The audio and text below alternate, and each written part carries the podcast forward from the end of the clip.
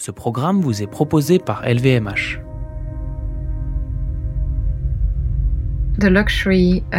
Pour moi, le luxe a pour vocation de nous faire rêver, nous faire apprécier et comprendre ce qu'est l'extraordinaire en termes d'expérience, de matériaux et d'artisanat. Le luxe nous fait rêver.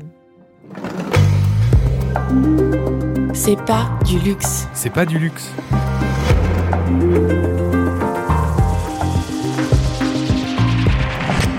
Meilleur, Plus juste, plus équitable, plus responsable, plus beau. plus vivable.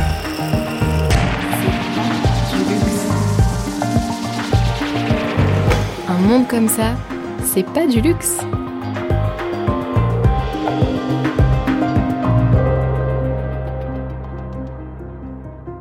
Un concept store écologique où des algues se chargent de la filtration de l'air, des empiècements textiles tissés par des champignons, une plante génétiquement modifiée pour produire à la fois des fruits et de la dentelle, ou encore de la fourrure botanique fabriquée à partir de cactus, vous n'êtes ni en train de rêver, ni dans un roman de science-fiction, mais bien dans le laboratoire de Carole Collet, invitée de cet épisode de C'est pas du luxe. Initialement formée au design textile, cette chercheuse, professeure et curatrice française basée à Londres est aujourd'hui directrice de Maison Zéro, la plateforme lancée en 2017 par LVMH et l'école d'art et de design britannique Central St. Martins, où elle enseigne depuis 20 ans, pour promouvoir la réflexion autour de l'innovation responsable et soutenir les talents émergents dans leur quête d'un design plus respectueux de la planète. Au cœur de sa recherche, qu'elle mène également en tant que co-directrice du Living Systems Lab, un groupe de recherche de Central St. Martins qui se consacre à l'étude du biodesign, l'idée selon laquelle la mode, le mobilier, l'architecture et même la beauté pourraient s'inspirer de modes de fonctionnement qui existent déjà dans la nature, voire s'en servir comme de véritables partenaires de création en intégrant le vivant à la fabrication de tissus, de lampes ou de chaussures. Le but, ne plus simplement minimiser l'impact de l'homme sur la planète en étant sustainable, mais réparer activement ses méfaits en étant régénérant.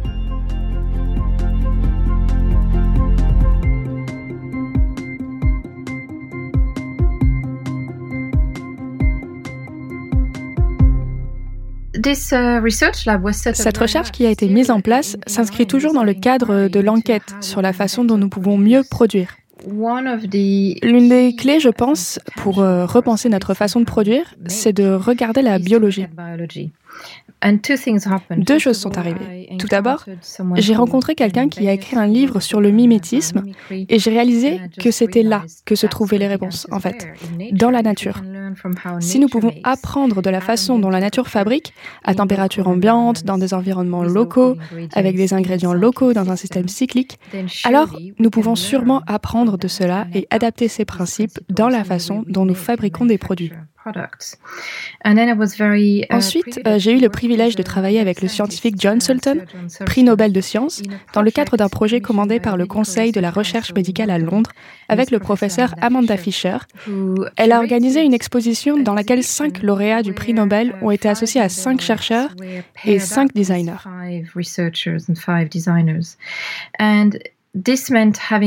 J'ai donc pu échanger avec John Sulston, qui m'a appris la biologie. Il m'a expliqué comment la vie fonctionne, ce qui a eu une grande influence sur moi. Ça, c'était en 2007. Et à partir de ce moment-là, j'ai commencé à m'intéresser à la biologie, à la biologie synthétique et à la manière dont ces nouveaux outils pouvaient nous aider à recalibrer notre pratique du design en observant la nature, en regardant le biomimétisme, mais aussi en travaillant directement avec la biologie. C'était l'émergence du biodesign à l'époque et il y avait tout un paysage de designers qui commençaient à travailler avec la biologie. Pour moi, ça a été un tournant, un moment clé dans la compréhension de la façon dont nous pouvions concevoir et fabriquer autrement. Ensuite, j'ai été commissaire d'une exposition à Paris intitulée Alive New Design Frontiers en collaboration avec la fondation EDF. Il s'agissait d'établir un paysage de biodesign, le paysage émergent, et d'examiner comment il se rapporte aux questions de durabilité. Il s'agissait donc d'examiner tout ce qui pouvait être fait par les designers et les architectes travaillant avec le biomimétisme, mais aussi par les artisans qui travaillent à la fabrication avec des systèmes vivants jusqu'à des initiatives en fait beaucoup plus artistiques. J'ai créé le laboratoire à ce moment-là pour que nous puissions nous plonger dans des recherches approfondies sur la manière de concevoir des systèmes vivants. C'est très différent de ce qui se passe lorsqu'on travaille, qu'on conçoit et qu'on fabrique avec des matériaux inertes. Lorsque vous travaillez avec un système vivant, il réagit. Il y a une réponse. C'est donc presque plutôt comme du jardinage. Il s'agit plus de prendre soin de ce système vivant, de cet organisme, que de le maîtriser.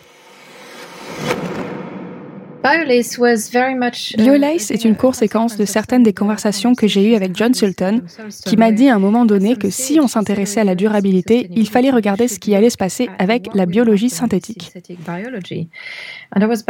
C'était en 2007. Personne ne parlait de biologie synthétique à l'époque. J'ai commencé à lire des articles scientifiques assez complexes, alors que moi, je n'ai pas de formation de biologiste ni de scientifique.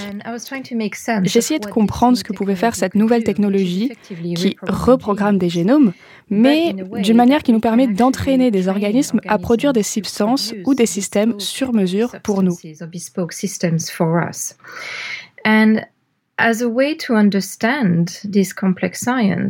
Et pour comprendre cette science complexe, j'ai réagi en tant que créatrice. Je suis une personne créative et je donne un sens au monde qui m'entoure en créant. J'ai donc développé BioLace afin de tester ma compréhension de la biologie sensible et de me demander ce que cela pourrait signifier pour les textiles. Dans le cadre de mes recherches, je m'intéresse également à l'avenir et je fais donc beaucoup de recherches futuristes. Uh, J'étudie les tendances futures et l'une d'entre elles a déjà été discutée, comme vous le savez.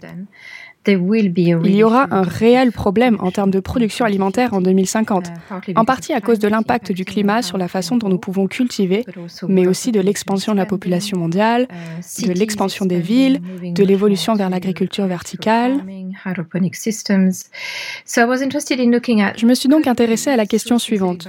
Pourrions-nous, par le biais de la biologie synthétique, concevoir des plans à ingénierie multiples qui produiraient à la fois des fibres textiles par les racines et la nourriture L'idée, c'était de gagner du temps et de l'espace et d'être plus efficace en termes de production. Mais c'était un projet critique. Ça a pris la forme d'une série de photographies, des photographies réalistes. Elles ont donc l'air réelles. Uh, L'une d'elles est une dentelle de fraise où l'on peut voir un fraisier et un tissu de dentelle noire dans ses racines. L'idée, c'était de récolter la fraise et la dentelle en même temps. Mais c'était qu'une sorte de prévision pour voir ce qu'une industrie textile pourrait faire avec la biologie synthétique. On est des humains, on a tendance à être assez anthropocentrique dans notre approche de la fabrication des choses. Mais pour nous, ce laboratoire, c'est vraiment un laboratoire de recherche fondamentale.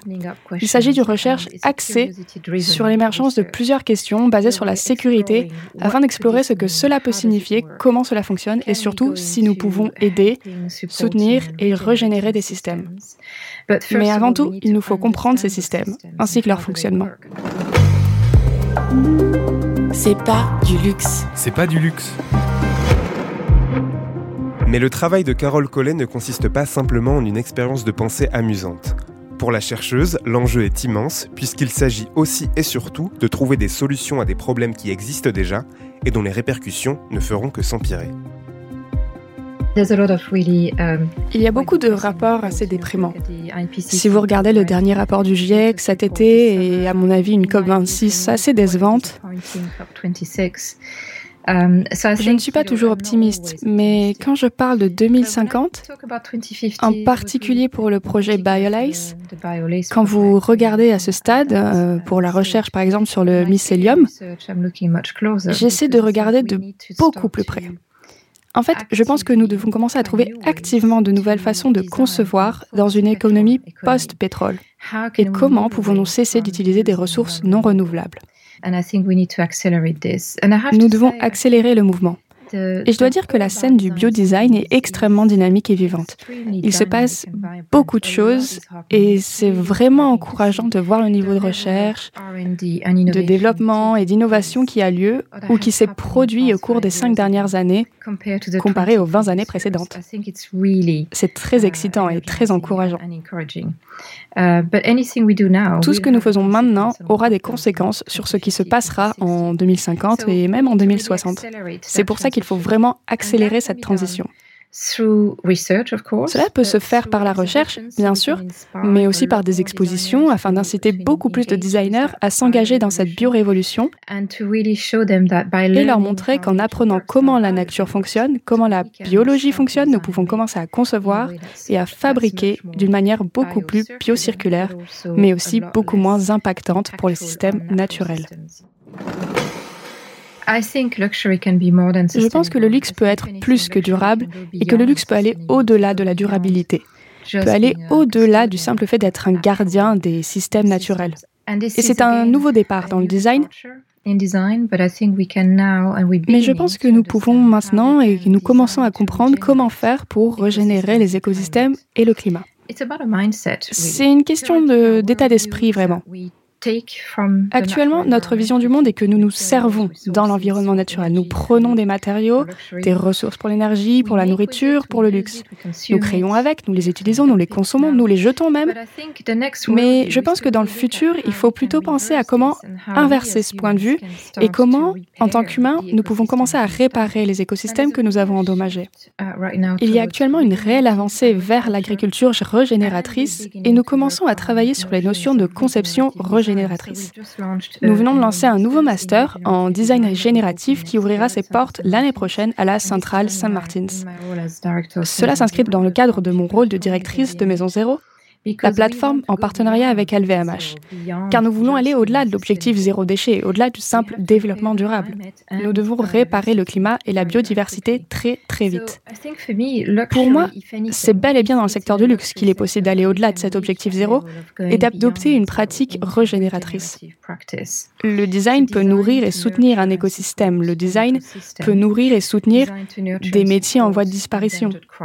Je pense donc que le design peut être très puissant à la fois en tant que récit et en tant que stratégie, visant à déterminer comment réparer ce que nous avons gravement endommagé au cours des 20 ou 30 dernières années.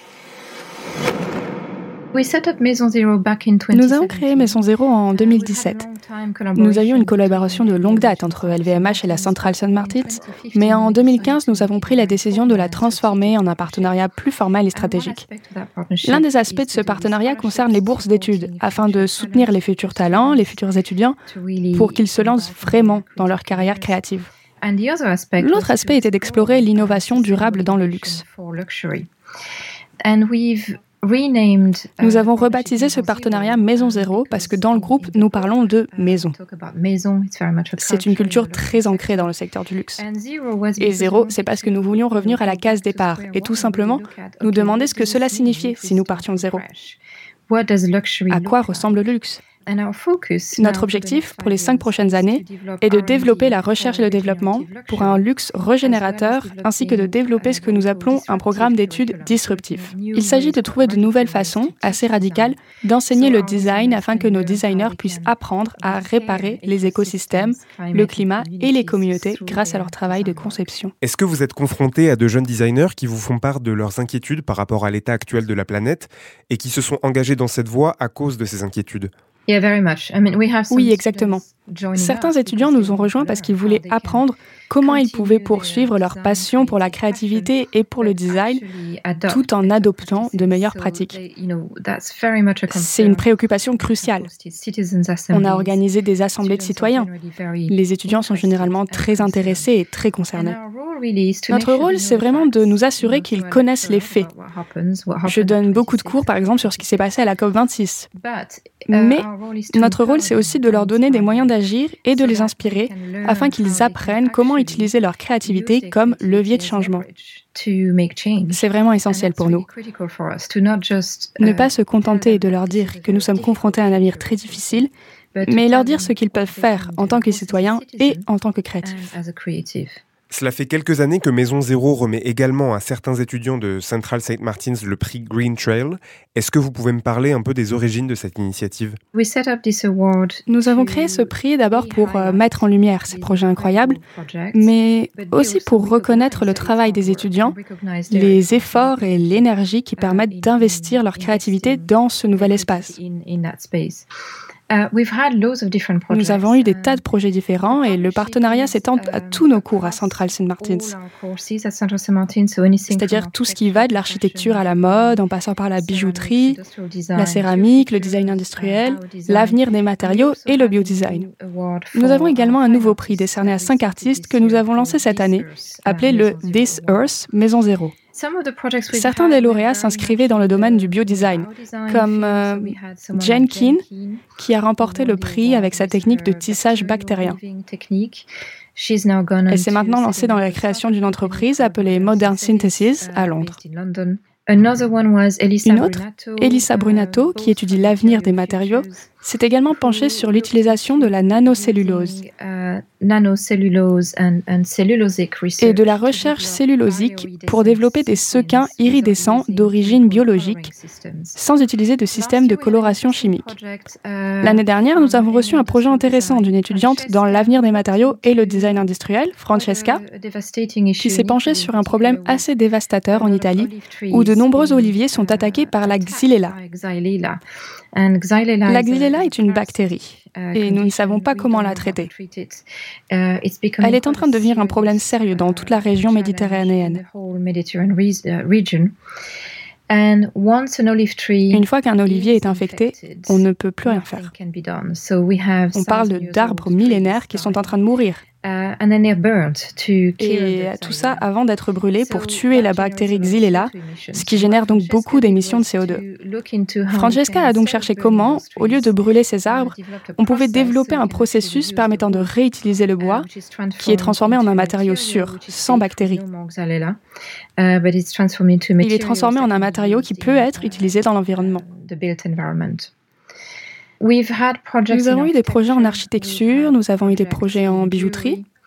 Nous avons eu environ 20 à 25 gagnants à ce jour, donc euh, pas mal de projets à regarder. Est-ce que vous considérez votre travail de recherche, votre enseignement et la plateforme Maison Zéro comme des moyens de porter un discours militant sur l'état du monde? Je le vois comme un activisme discret. Il est toujours là, il est toujours actif. Je pense que l'activisme ne se réduit pas à un grand cri. C'est une véritable remise en question de ce que nous devons faire. À travers mon enseignement, je dirige beaucoup d'ateliers uh, où les étudiants sont exposés à la triste réalité, mais ils ont ensuite le pouvoir de se l'approprier et de complètement changer leur pratique en proposant des idées assez incroyables.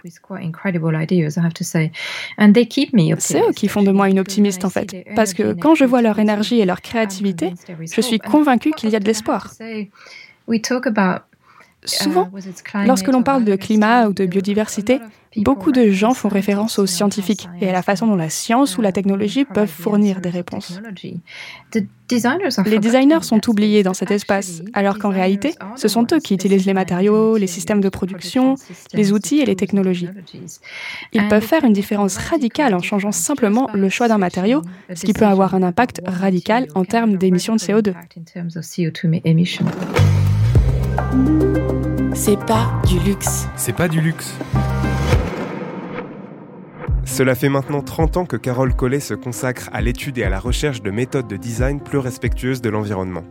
Mais la meilleure manière de minimiser notre impact sur la planète ne serait-elle pas finalement de simplement arrêter de designer, de produire et de consommer? Lorsque nous disons nous devrions produire moins et consommer moins, nous supposons que c'est la façon de faire parce que c'est comme ça que notre économie linéaire fonctionne. Mais si vous regardez comment la nature fonctionne, la nature n'est pas efficace. La nature ne consomme pas moins, elle ne produit pas moins. En fait, la nature produit beaucoup plus que ce dont elle a besoin. Je pense par rapport aux coraux en Australie.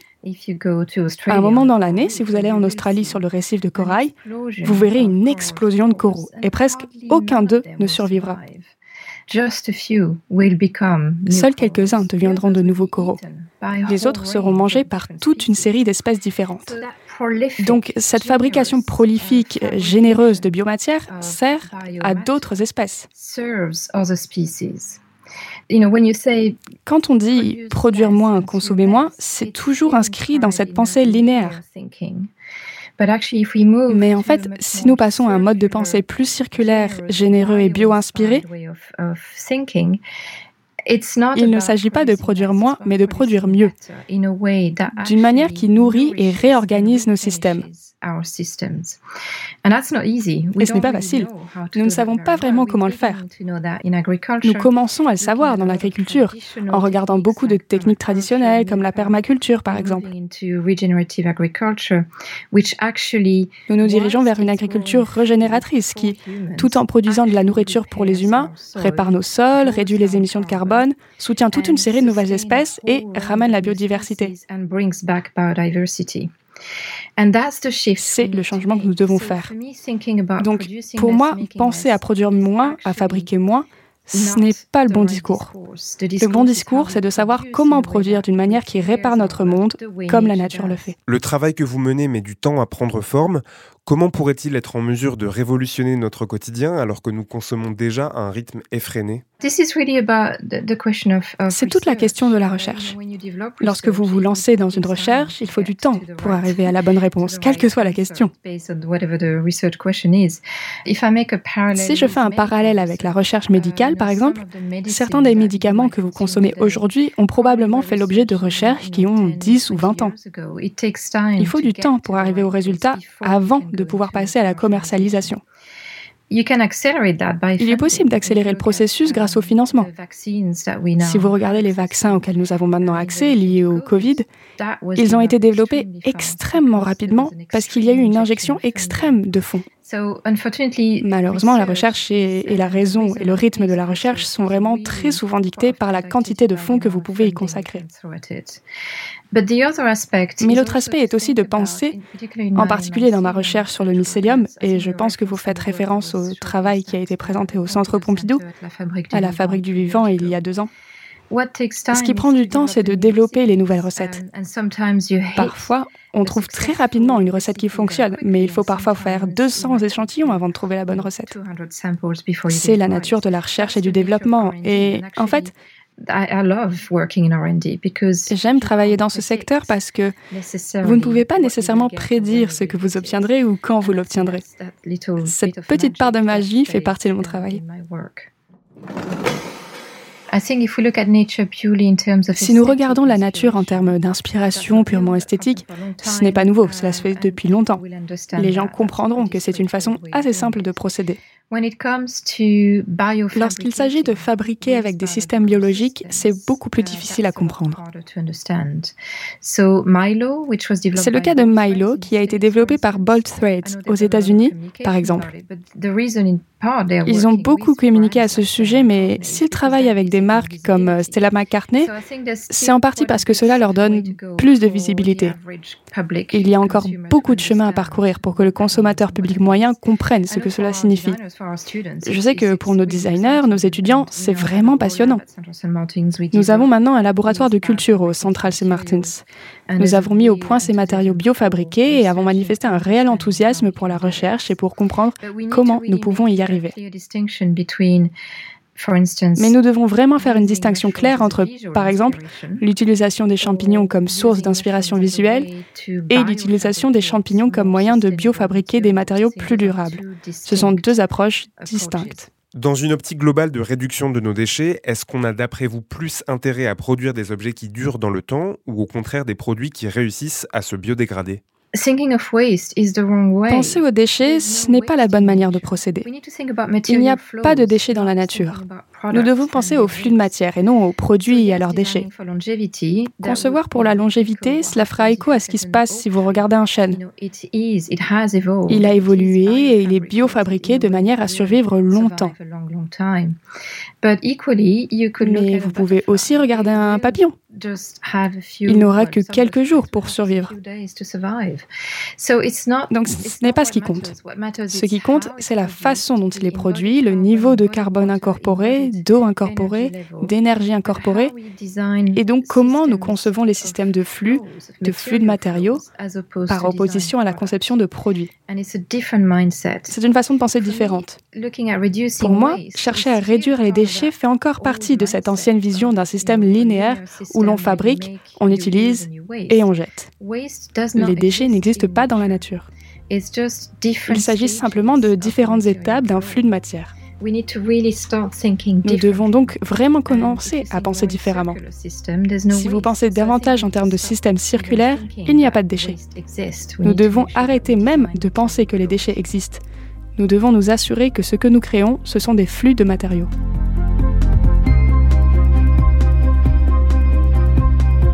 Vêtements évolutifs, meubles biodégradables, bijoux fabriqués à partir de bactéries et de levures, d'après Carole Collet et ses élèves, un monde où les dérivés de pétrole ne remplissent pas nos armoires et nos appartements semble bien possible. Si vous n'avez pas vraiment la main verte mais êtes déterminé à laisser la planète un peu tranquille, vous avez donc jusqu'à 2050 pour apprendre à ne pas tuer une plante au bout de 5 jours.